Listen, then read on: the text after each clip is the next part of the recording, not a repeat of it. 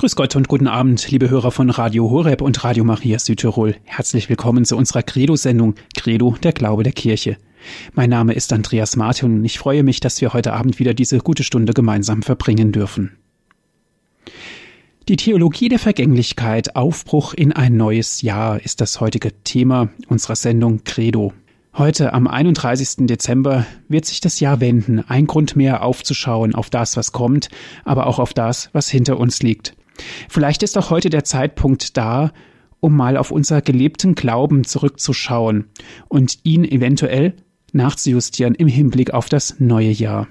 Die Theologie der Vergänglichkeit, Aufbruch in ein neues Jahr ist das Thema. Ganz herzlich darf ich aus Oberurnen in der Schweiz Herrn Pfarrer Rellstab begrüßen. Grüß Gott und guten Abend, Herr Pfarrer Rellstab. Guten Abend und grüß Gott, liebe Zuhörerinnen und Zuhörer.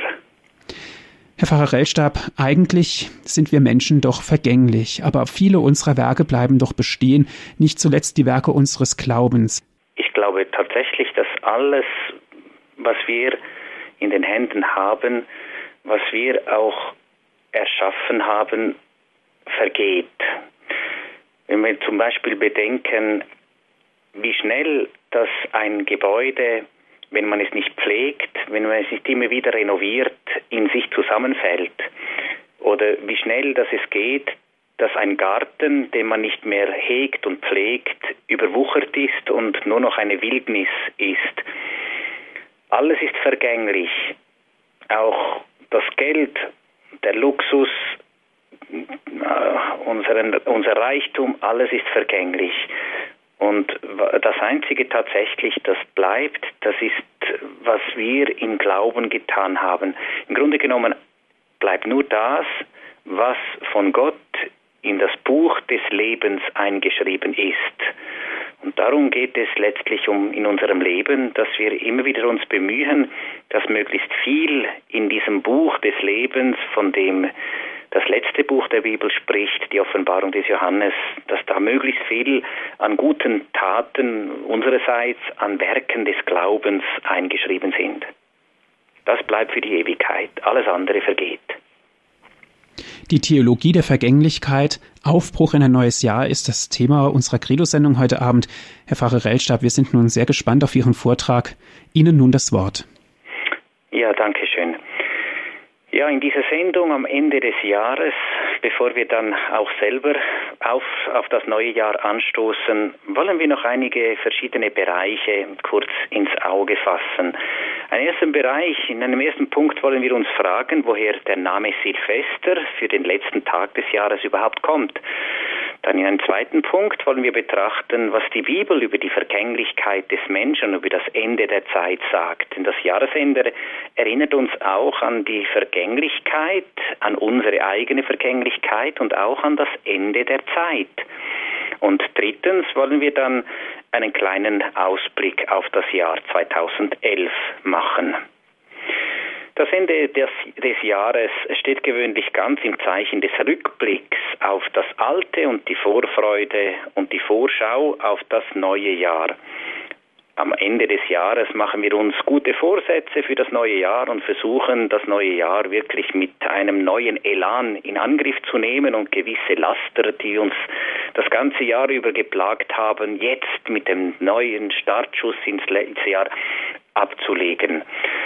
Es gibt viele Möglichkeiten, eine Rückschau zu, äh, zu, halten. Jetzt in den letzten Tagen sind in den Tagesschauen überall die, die Rückblicke auf das politische Jahr, was alles geschehen ist im Laufe dieses Jahres, all die Katastrophen wieder eingeblendet worden und wir sind wieder bestens informiert, was dieses lange Jahr alles mit sich gebracht hat. Mir persönlich bleiben zwei Dinge ganz lebhaft in Erinnerung. Einerseits ist es natürlich der Pädophilie-Skandal in der Kirche mit dem gewaltigen medialen Interesse. Da blieb wahrlich nicht mehr viel Gutes an der Kirche. Die Kirche, so habe ich es empfunden, wurde regelrecht zum Prügelknaben der Gesellschaft. Der Angriff gegen den Papst und die Kirche war äußerst massiv und auch nicht immer sehr objektiv. Massiv war natürlich auch die Enttäuschung von uns Priestern, dass Mitbrüder, die ja auch in Persona Christi und an Christi Stadt wirken, sich so, zu so verbrecherischen Taten herablassen konnten. Es war wirklich ein Schmerz für die ganze Kirche. Das Zweite, das mir in lebendiger Erinnerung bleibt, war der Abschluss des Priesterjahres im Juni in Rom. Er konnte trotz des erwähnten Skandals die Schönheit des Priestertums Christi aufleuchten lassen und war für die rund 15.000 anwesenden Priester eine echte Ermutigung, mit Papst und Kirche weiterzugehen, mit der Kirche, die Braut Christi ist, für die wir alle Verantwortung tragen. Nun aber wollen wir sehen, Warum der letzte Tag des Jahres Silvester heißt, vielleicht wissen Sie es, dann ist es einfach eine Repetition. Der Name Silvester kommt von einem heiligen Papst, nämlich von Papst Silvester I. Silvester I. wurde im dritten Jahrhundert in Rom geboren und empfing noch vor Beginn der Christenverfolgung durch Kaiser Diokletian die Priesterweihe.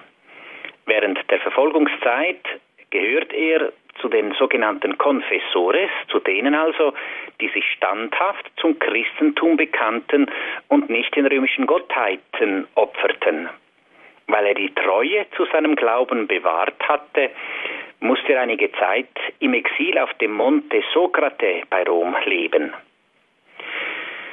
Silvester wurde 20 Tage nach dem Tod des Papstes Militides im Jahre 314 zum neuen Papst gewählt. In seine Amtszeit fällt das Konzil von Nicäa, das erste ökumenische Konzil. Selber nicht anwesend dort, bestätigte Silvester aber die gefassten Beschlüsse, die sich vor allem gegen die Ablehnung der Gottheit Jesu durch Arius wandten, also die Betonung, dass Jesus Christus wirklich Gott war. Das war der Kern des Konzils von Nicäa. Silvester der erste war dann bis 335 Papst, also über 20 Jahre lang. Besondere Bedeutung erlangte sein Papsttum oder sein Papstamt, weil sich in seiner Regierungszeit die sogenannte konstantinische Wende, also die entscheidende Wende von einer christenfeindlichen zu einer christenfreundlichen Staatspolitik vollzog.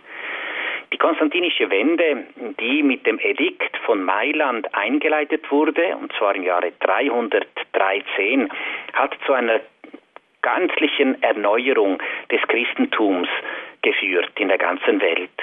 In diesem Edikt von Mailand gewährte der Kaiser Konstantin, der Sohn der christlichen Kaiserin Helena, die ja bekanntlich viele Reliquien des Kreuzes Christi aus Jerusalem nach Rom mitbrachte, in diesem Edikt gewährte der Kaiser Konstantin also jedem Bürger des Reiches das Recht auf freie Religionsausübung. Und damit waren natürlich die Verfolgungen der Christen mit einem Schlag ausgeschaltet. Die gab es nicht mehr. Und darauf gab es dann einen regelrechten Rönn in die katholische Kirche. Der Verdienst von Papst Silvester ist es, mit Umsicht neue Strukturen eingeleitet zu haben, die es ermöglichten, die neuen Christen seelsorglich zu betreuen. Mit der konstantinischen Wende begann das Christentum richtig aufzublühen und sich zu entfalten. Ein riesiges Wachstum begann mit dieser konstantinischen Wende. Silvester I. starb dann am 31. Dezember 335 und wurde in der Priscilla-Katakombe in Rom beigesetzt. Der 31. Dezember und deshalb heißt dieser Tag ganz einfach Silvester. Der heilige Silvester, der erste, kann man nicht noch hinzufügen, ist Patron der Haustiere und wird angerufen für eine gute Futterernte und für, wie könnte es anders sein, ein gutes neues Jahr. Hier machen wir einige Takte Musik und überlegen anschließend dann, wie es jetzt also mit dieser Vergänglichkeit des Menschen und dem Ende der Zeit steht. Sie haben eingeschaltet in der Credo-Sendung hier bei Radio Horeb und bei Radio Maria Südtirol. Das Thema heute Abend ist die Theologie der Vergänglichkeit, Aufbruch in ein neues Jahr. Aus Oberurnen in der Schweiz ist uns Herr Pfarrer Rellstab zugeschaltet. Es ist also Silvester, liebe Zuhörerinnen und Zuhörer. Das Ende des Jahres ist gekommen. Der Jahreswechsel erinnert uns daran, dass alles einmal fertig ist. Das alte Jahr geht zu Ende, aber schon wartet ein neues Jahr. Wir wollen jetzt kurz überlegen, was eigentlich die Bibel über die Vergänglichkeit des Menschen und dann auch über das Ende der Zeit aussagt. Einmal finden wir in den Psalmen wunderschöne Texte, die von der Vergänglichkeit des Lebens sprechen.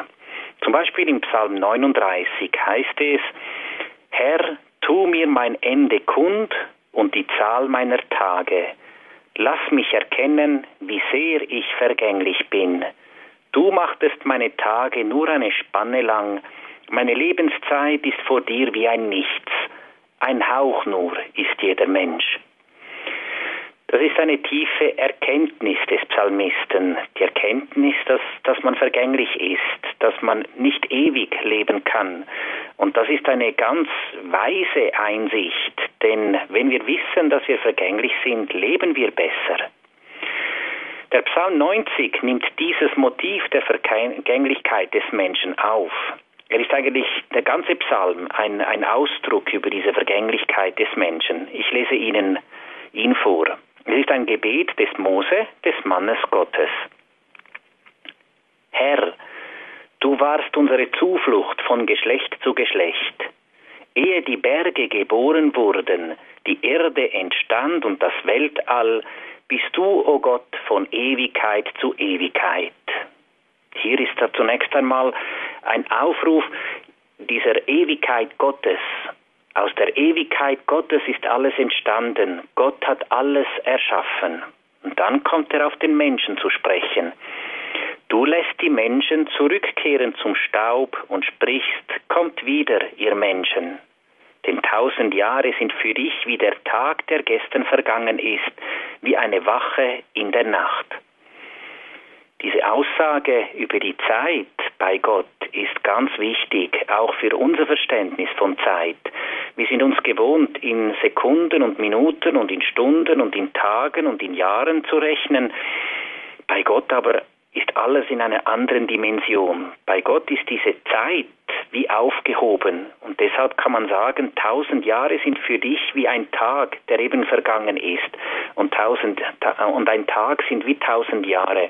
Bei Gott gibt es diese Zeitbegriffe, wie wir sie haben und wie wir sie, äh, wie wir auch in ihnen gefangen sind, nicht. Im Vers 5 heißt es dann weiter, von Jahr zu Jahr säst du die Menschen aus Sie gleichen dem sprossenden Gras. Das ist also die Geburt des Menschen, der wie ein Gra wie Gras sprießt. Am Morgen grünt es und blüht, am Abend wird es geschnitten und welkt. Also die Vergänglichkeit des Grases als Bild auch für die Vergänglichkeit des Menschen. Denn wir vergehen durch deinen Zorn, werden vernichtet durch deinen Grimm. Bei Gott hat nur das Gute Bestand das Böse, das Negative, das vergeht. Du hast unsere Sünden vor dich hingestellt, unsere geheime Schuld in das Licht deines Angesichts. Denn all, unsere Tage gehen hin unter deinem Zorn, wir beenden unsere Jahre wie einen Seufzer. Unser Leben währt 70 Jahre und wenn es hochkommt, sind es 80. Das Beste daran ist nur Mühsal und Beschwer. Rasch geht es vorbei, wir fliegen dahin. Wer kennt die Gewalt deines Zornes und fürchtet sich vor deinem Grimm? Unsere Tage zu zählen lehre uns, dann gewinnen wir ein weises Herz. Herr, wende dich uns doch endlich zu, hab Mitleid mit deinen Knechten.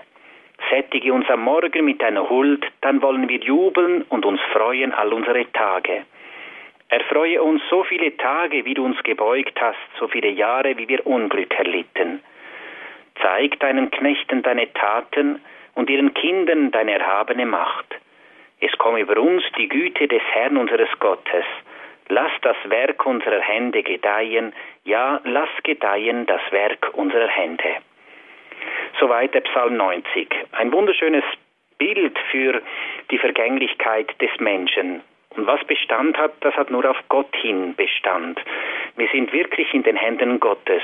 Und es liegt dem Psalmisten sehr daran, die Menschen aufzurufen zu einem Leben nach Gottes Willen, damit nichts kaputt geht, nichts vergeblich ist, weil bei Gott hat das Gute Bestand. Gehen wir weiter. Ein besonders eindrückliches Buch, in dem es um die Vergänglichkeit des Menschen geht, auch um den Sinn des Lebens, ist das Buch Kohelet. Es ist ungemein ein tiefgründiges Buch und handelt von den Überlegungen eines gelehrten Verfassers, er nennt sich Kohelet oder einfach Prediger, die sich um den Sinn des Lebens drehen.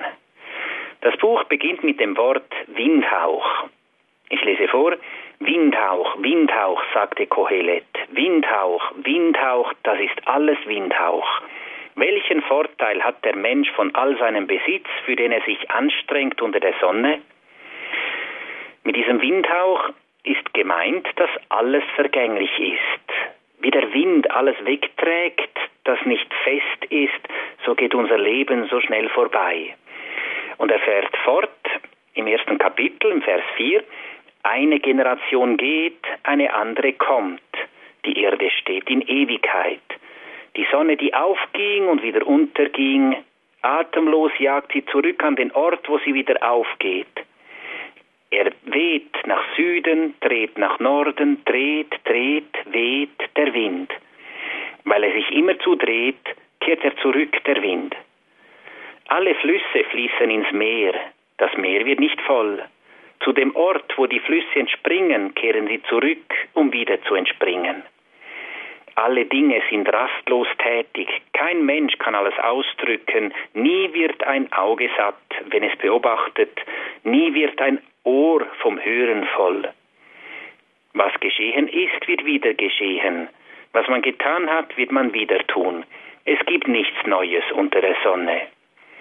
Zwar gibt, äh, gibt es bisweilen ein Ding, von dem es heißt, sieh dir das an, das ist etwas Neues, aber auch das gab es schon in den Zeiten, die vor uns gewesen sind. Nur gibt es keine Erinnerung an die früheren und auch an die späteren, die erst kommen werden.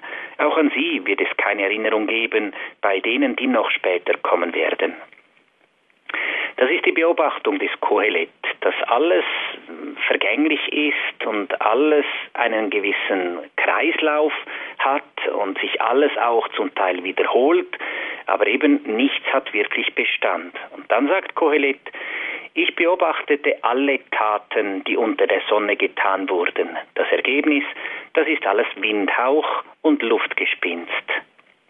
Alles ist vergänglich, nichts bleibt ewig bestehen, außer Gott und seine Schöpfung. Erfolglos versucht Kohelet auf traditionellen Wegen den Sinn des Lebens zu finden. Er besucht, versucht es durch die Weisheit und findet den Sinn des Lebens nicht. Er versucht es in der Unersättlichkeit, dass er alles genießt und findet den Sinn des Lebens nicht darin. Er versucht es im Aufhäufen und Anhäufen von Reichtümern und findet den nicht den Weg des den Sinn des Lebens nicht. Ebenso wenig findet er es in den Bauwerken und nicht einmal in der Liebe findet er den Sinn weil auch die Liebe immer wieder vergeht. Die Liebe ist nichts Festes, sondern man ist verliebt und die Verliebtheit vergeht wieder. Sogar die Liebe vergeht. Und er erkennt, dass alle Wege als Windhauch enden. Kohelet erkennt, dass alles seinen Lebenszyklus hat. Er schreibt im dritten Kapitel, und das sind sehr schöne Worte, alles hat seine Stunde, für jedes Geschehen unter dem Himmel gibt es eine bestimmte Zeit. Eine Zeit zum Gebären und eine Zeit zum Sterben. Eine Zeit zum Pflanzen und eine Zeit zum Abernten der Pflanzen. Eine Zeit zum Töten und eine Zeit zum Heilen. Eine Zeit zum Niederreißen und eine Zeit zum Bauen. Eine Zeit zum Weinen und eine Zeit zum Lachen.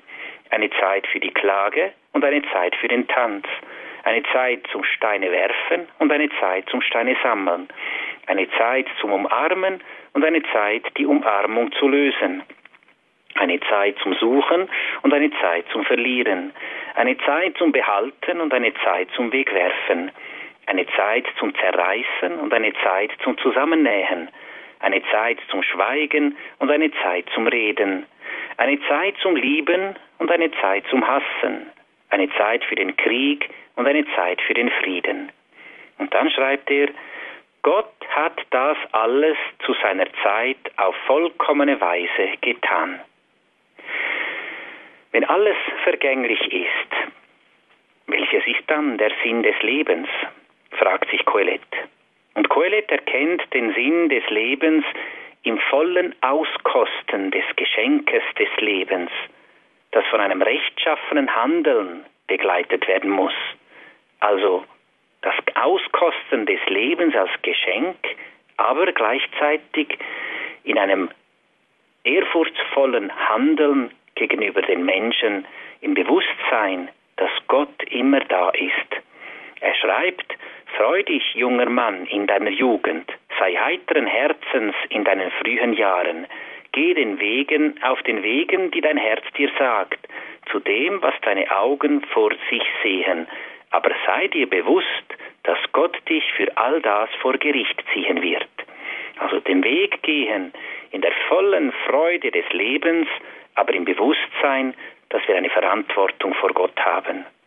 Und Kohelet schließt sein spannendes Buch trotz aller Unsicherheit des Windhauchs, der Vergänglichkeit und einer mit einer definitiven Aussage ab.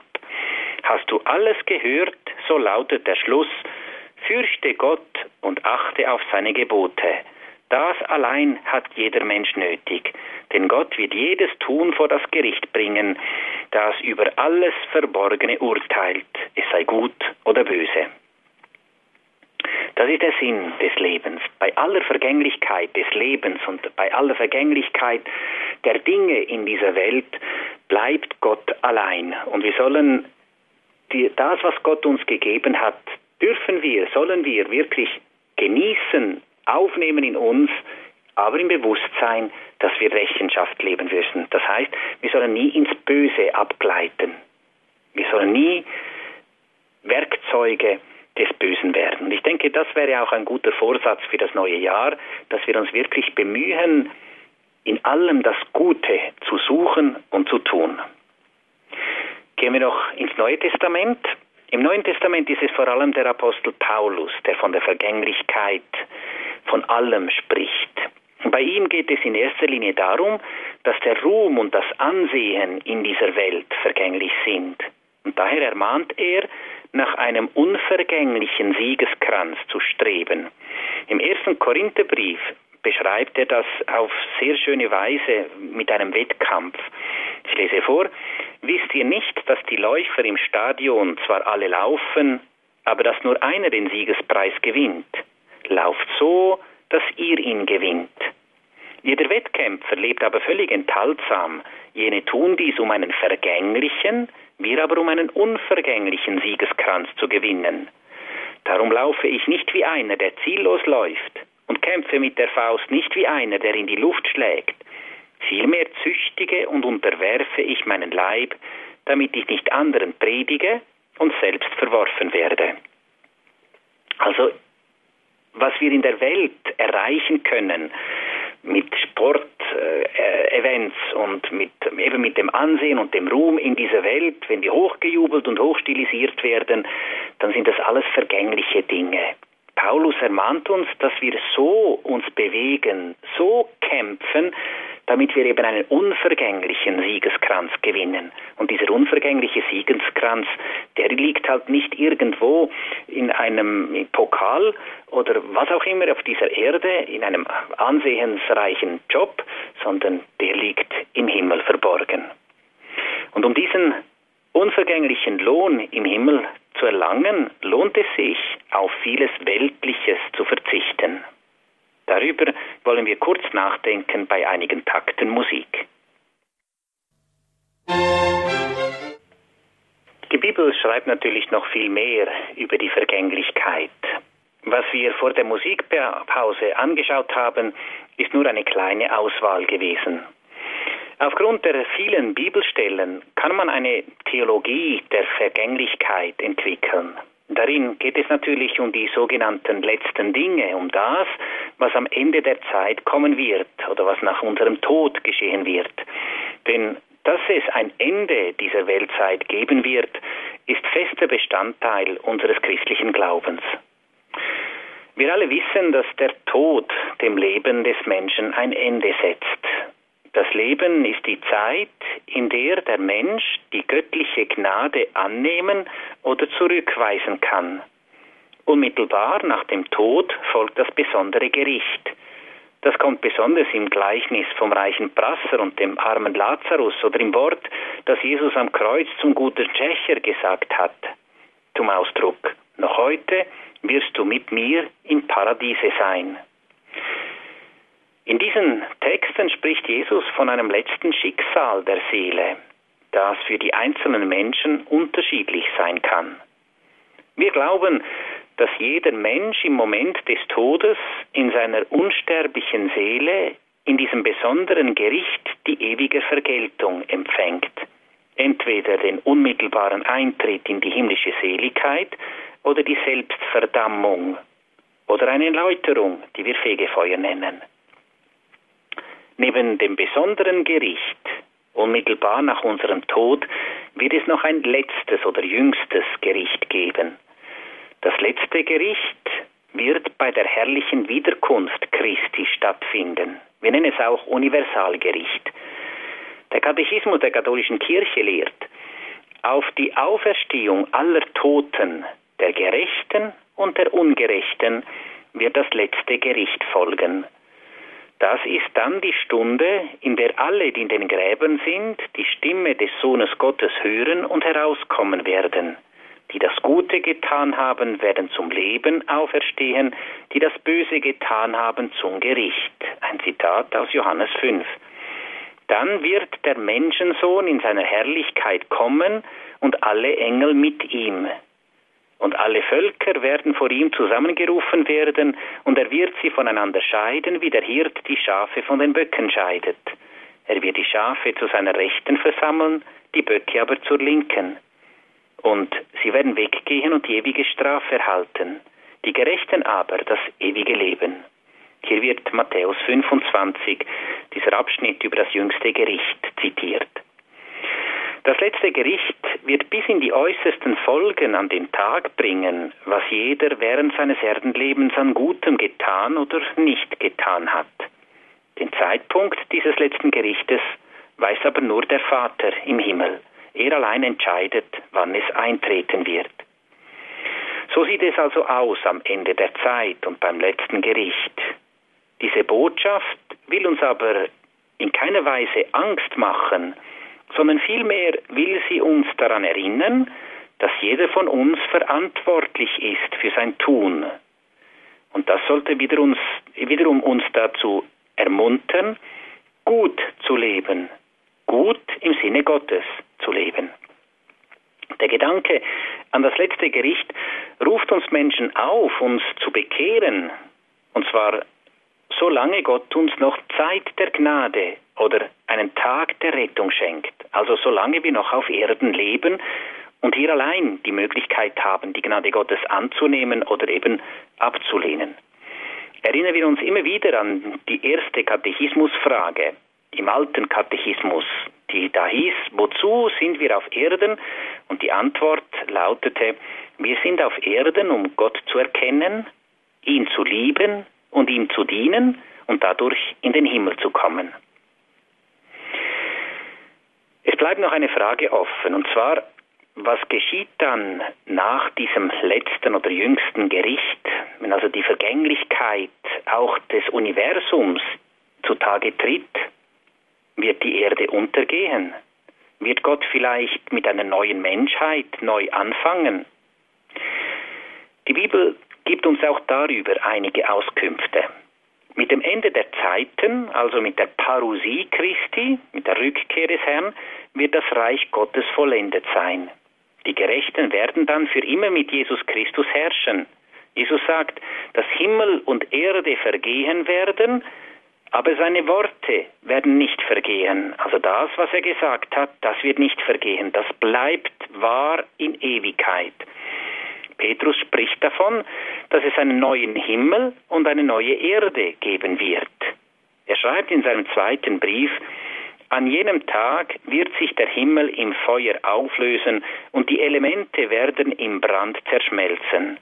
dann erwarten wir seiner Verheißung gemäß einen neuen Himmel und eine neue Erde, in denen die Gerechtigkeit wohnt. Zu beachten ist in dieser Stelle, dass sich Petrus auf eine Verheißung Jesu selbst bezieht. Und Johannes schreibt in der Offenbarung, dann sah ich einen neuen Himmel und eine neue Erde. Denn der erste Himmel und die erste Erde sind vergangen, auch das Meer ist nicht mehr. Wie kann man sich, äh, wie kann man das verstehen? Nach dem Katechismus der katholischen Kirche ist dieser neue Himmel und die neue Erde eine geheimnisvolle Erneuerung, die die Menschheit und die Welt umgestalten wird. Diese umgestaltet bedeutet für den Menschen, dass darin die von Gott her bedachte vollkommene Einheit des gesamten Menschengeschlechtes hergestellt sein wird, und zwar im himmlischen Jerusalem, das fortan die Wohnstätte Gottes und aller gerechten Menschen der Heiligen sein wird. Für den Kosmos bzw. die Schöpfung bedeutet diese Erneuerung eine Umwandlung, damit die Welt in ihren anfänglichen Zustand zurückversetzt nunmehr unbehindert im Dienst der Gerechten stehe und so an deren Verherrlichung im auferstandenen Jesus Christus teilhabe, wie es im Katechismus heißt.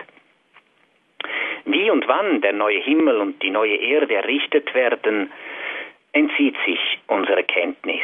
Wir können lediglich sagen, dass darin jegliche Spur der Sünde fehlen und alles nach dem vollkommenen Heilsplan Gottes hergestellt sein wird. Die Gemeinschaft der Erlösten wird nicht mehr unter der Sünde, den Unreinheiten, der Eigenliebe, die irdische Gemeinschaft der Menschen zerstören und verwunden zu leiden haben. Die beseligende Schau, in der sich Gott den Auserwählten unerschöpflich öffnet, wird die nie versiegende Quelle von Glück, Frieden und Gemeinschaft sein, erklärt der Katechismus der katholischen Kirche. Dass alles, was wir jetzt über diese Vergänglichkeit des Seins gesagt haben, bekennen wir im Glaubensbekenntnis mit den Worten, von dort wird er, Christus, kommen zu richten die Lebenden und die Toten. Und dann sagen wir, ich glaube an die Gemeinschaft der Heiligen, die Vergebung der Sünden, die Auferstehung der Toten und das ewige Leben. Das alles bedeutet das. Was Gott danach machen wird mit dieser neuen Erde und dem neuen Himmel, das entzieht sich aber gänzlich unserer Kenntnis. Wir machen noch einmal eine kurze Musikpause und wollen dann einen kleinen Ausblick auf das Jahr 2011 machen.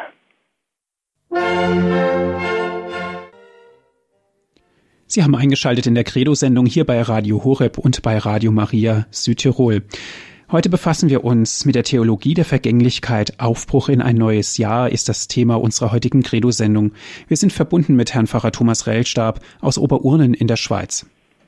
Ja, liebe Mitchristen und liebe Zuhörerinnen und Zuhörer, was das neue Jahr 2011 alles mit sich bringen wird, das können wir heute natürlich noch nicht sagen. Wir wissen, und darauf freue ich mich sehr, dass Papst Benedikt XVI. einen Besuch in Deutschland machen wird. Und zwar wurde am 14. Dezember von der Deutschen Bischofskonferenz verkündet, wann das genau sein wird. Und das wird vom 22. bis zum 25. September 2011 sein. Ich bin gespannt darauf, auf diesen Besuch. Ich bin überzeugt, dass es dem Papst wieder gelingen wird, auch dem deutschsprachigen Volk in Deutschland, in Österreich und in der Schweiz wieder ganz wesentliche Dinge zu sagen. Und ich bin überzeugt, dass es ein, eine, eine große Freude sein wird für die ganze Bevölkerung in diesen deutschsprachigen Ländern und eine, ein, ein wunderbares Event für die katholische Kirche. Etwas vorher, nämlich im August 2011, wird unser Papst Benedikt nach Madrid gehen zum Weltjugendtreffen. Es werden dort zwei Millionen Jugendliche erwartet, mit denen der Papst dann zusammentrifft. Und ich freue mich auch auf dieses Event. Wenn es irgendwie geht, möchte ich auch dabei sein und eine Gruppe von Jugendlichen aus unserer Gegend hier mitnehmen. Es braucht große Anstrengung, dass die Jugendlichen die Begegnung mit dem Papst ähm, äh, haben können.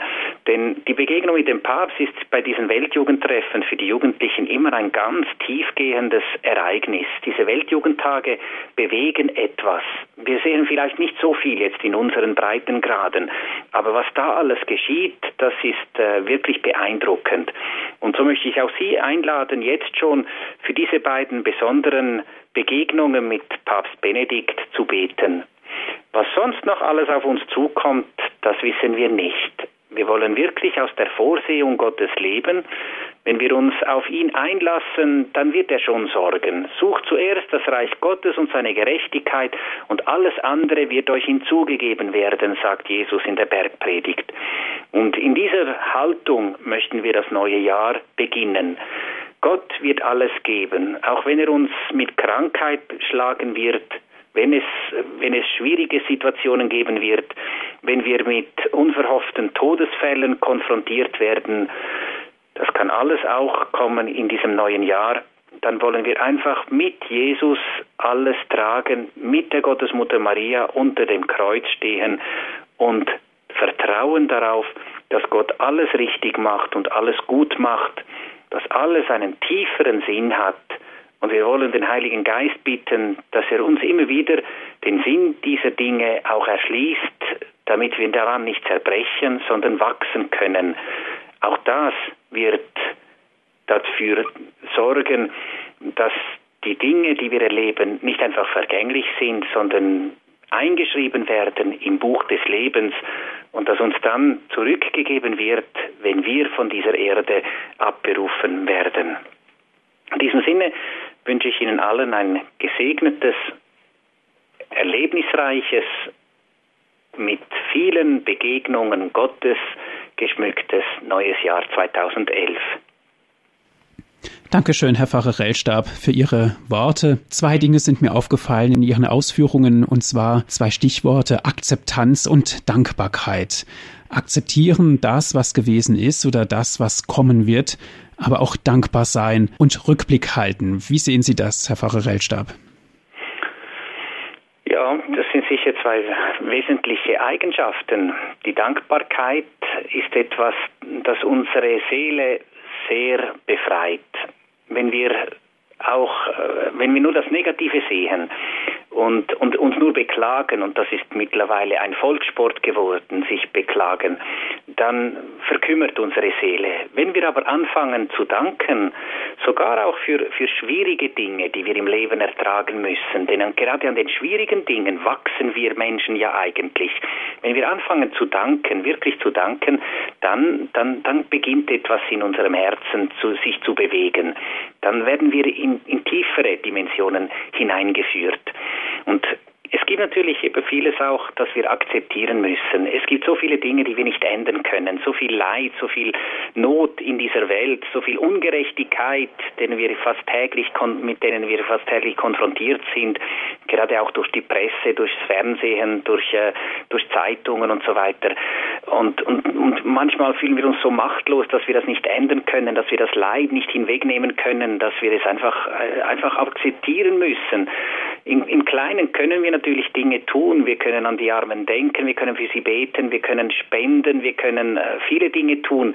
Aber das riesige Leid, das in dieser Welt ist und das immer wieder von den Menschen selber verursacht wird, meistens eben zum, zum Leid von den, der, der Armen, da sind wir einfach machtlos und das müssen wir irgendwo akzeptieren und aushalten. Wenn wir es aber so in unserem Herzen tragen, dass wir es zu Gott bringen können und dass wir es immer wieder ihm, ihm hinlegen, dann werden wir nicht daran zerbrechen, sondern auch darin stärker werden. Mhm. Und sind das nur wir Menschen, die die Vergänglichkeit auf uns herabziehen? Natürlich hat das Böse immer auch einen Einfluss auf die ganze Schöpfung. Der Sündenfall hat sich nicht nur auf die Menschen übertragen, sondern die ganze Schöpfung ist irgendwo gefallen. Und deshalb heißt es ja auch in der Bibel sehr deutlich, dass Gott einen neuen Himmel und eine neue Erde erschaffen wird. dass der erste Himmel und die erste Erde, also der jetzige Himmel und die jetzige Erde vergehen werden und etwas Neues entstehen wird. Eben, wie gesagt, wir können nicht genau definieren, wie das aussehen wird, aber es wird alle Spuren der gefallenen Schöpfung, nicht nur des Menschen, sondern der gefallenen Schöpfung, werden hinweggenommen werden. Im Moment zerstören wir uns in der Schöpfung ja selber weil wir die Schöpfung nicht nützen, wie Gott es geboten hat, sondern wir, weil wir sie ausnützen und damit die Schöpfung äh, auch wirklich kaputt machen. Und das ist sicher etwas, das vielen Menschen große Sorgen bereitet, wie das weitergehen soll mit der Schöpfung, mit der Klimaerwärmung und so weiter, diese Stichworte. Ich persönlich bin nicht so sehr beunruhigt, weil ich eben dieses Vertrauen habe, dass Gott alles in den Händen hat, dass er irgendwann zurückkommen wird und dass er einen neuen Himmel und eine neue neue Schöpfung, neue Erde erschaffen wird und, und dann wird alles gut sein. Und ich lange darauf, dass er kommt. Ich sehne mich danach, dass er kommt und alles wiederherstellt, wie es eigentlich sein müsste. Paulus schreibt ja im Römerbrief, die Schöpfung stöhnt unter der Last der Vergänglichkeit, weil Gott ihr Geschick sie mit den Menschen verbunden hat. Das heißt, der Mensch steht ja im ganz engen Zusammenhang mit der Vergänglichkeit und vor allen Dingen auch mit der Last der Vergänglichkeit. Dass wir Menschen natürlich sehr vergänglich sind, das spüren wir jeden Tag an unserem eigenen Leib, der fast täglich älter wird, bis dann äh, gerade auch die Gebrechlichkeiten des Alters uns wirklich Beschwerden machen und wir erfahren aber die Vergänglichkeit des Menschen auch darin, dass wir immer wieder mit dem Tod konfrontiert wird, werden. Und der Tod hat irgendetwas äh, Einschneidendes für uns Menschen und das wird es immer bleiben, weil der Tod eine Notwendigkeit ist, um ins ewige Leben eingehen zu können. Und der Tod letztlich eine Folgung, Folge der, des Sündenfalls ist, der, der Zerbrechlichkeit des Ungehorsams des Menschen. Und daher erfahren wir natürlich im täglichen Leben diese Vergänglichkeit von uns selber äh, sehr intensiv. Die Vergänglichkeit oder das Nichts Bestand hat, auch von den materiellen Dingen, erfahren wir auch immer wieder, wenn etwas kaputt geht oder wenn wir einen, eine, irgendeinen Apparat, äh, der von Menschenhand in genialer Weise zusammengesetzt worden ist, äh, entsorgen müssen, weil er nicht mehr funktioniert oder wenn wir ein neues Auto brauchen oder, oder was auch immer oder ja einfach diese die auch die das das alles auch das Geschaffene alles ist vergänglich alles geht kaputt alles gibt den äh, gibt den Geist auf wie man so sagt da sind wir natürlich total in diese Vergänglichkeit hineingenommen Herr Pfarrer Rellstab, wie wichtig ist es für uns Christen, genau den Zeitpunkt zu betrachten, in dem wir uns jetzt in diesem Augenblick befinden? Also eine Situationsanalyse meines persönlichen Glaubens, meiner Beziehung zu Gott ist immer etwas sehr Sinnvolles. Und ich glaube, gerade am heutigen Tag, am letzten Tag des alten Jahres, ist es sinnvoll, sich einfach ein bisschen Stille zu nehmen und äh, oder vielleicht auch am Anfang des neuen Jahres und mal zu überlegen, ja, wie stehe ich jetzt? Wie steht es mit meiner Vergänglichkeit? Wenn ich jetzt wirklich sterben sollte, was bleibt da von dem, was ich gemacht habe? Was bleibt da von meinem Glauben? Oder wenn jetzt Christus wirklich zurückkommen würde, was was würde er in mir vorfinden? Wie wie stehe ich da in den Augen Gottes? Und dabei ist es sehr wichtig, dass wir nicht nur einfach eine beschönigende rosarote Brille anziehen, sondern uns einfach wirklich anschauen, wie wir sind. Das kann sehr fruchtbar sein. Es kann auch wehtun, weil wir vielleicht merken, dass da nicht so viel Glauben, nicht so viel Vertrauen, nicht so viel Liebesakte vorhanden sind, wie es eigentlich äh, sein müsste. Und eine solche Analyse in diesem Moment kann dazu führen, dass ich vielleicht auch da oder dort wieder einen Schritt machen kann in meinem Leben und eben auch in der Heiligkeit, das ist das Wichtigste, Gott will, dass wir heilig werden, einen Schritt vorwärts machen können. Unsere Zeit geht nun leider wieder dem Ende zu. Vielen Dank, Herr Pfarrer Rellstab, dass Sie sich die Zeit genommen haben und dass Sie für uns heute Abend da waren. Danke auch an Sie, liebe Hörerinnen und Hörer, dass Sie mit dabei waren. Wenn Sie gerne diese Sendung noch einmal hören möchten, bestellen Sie sich einen CD-Mitschnitt. Diese Sendung wurde für Sie aufgezeichnet. Gerne dürfen Sie sich eine CD bei unserem CD-Dienst bestellen. Das geht ganz einfach unter folgender Telefonnummer 08323 9675120. Noch einmal die Telefonnummer von unserem CD-Dienst, das ist die 08323 9675120. Dieser Service ist von uns für Sie kostenlos und wir freuen uns aber über jede Spende, um den Arbeitsaufwand decken zu können. Wenn Sie die Möglichkeit für das Internet haben, nutzen Sie unser Download- und Podcast-Angebot. Auf unserer Internetseite geht das ganz einfach unter www.hore.org. Noch einmal unsere Internetadresse, das ist www.hore.org. Dort können Sie dann die Sendung herunterladen auf Ihren Computer und erneut hören. Herr Pfarrer Relschab, darf ich Sie zum Ende der Sendung noch um ein Gebet und um den Segen bitten? Ja, gerne. Der allmächtige Gott möge Sie in das neue Jahr begleiten und durch das ganze neue Jahr beschützen, vor allen Gefahren bewahren, Ihnen die Kraft geben, alle Kreuze zu tragen. Er möge Ihnen die Gnade geben, dass Sie nie verzweifeln, sondern dass er für Sie immer wieder der Fels ist, der sichere Hort, die Burg, die Feste. Und so möge sie der allmächtige Gott segnen und für ihre Gesundheit sorgen, sie schützen für allem Bösen und ihnen viel Gnaden schenken in die, im neuen Jahr, der allmächtige und barmherzige Gott, der Vater und der Sohn und der Heilige Geist. Amen. Amen. Viel Freude noch im weiteren Programm und ein gesegnetes neues Jahr wünscht Ihnen Ihr Andreas Martin.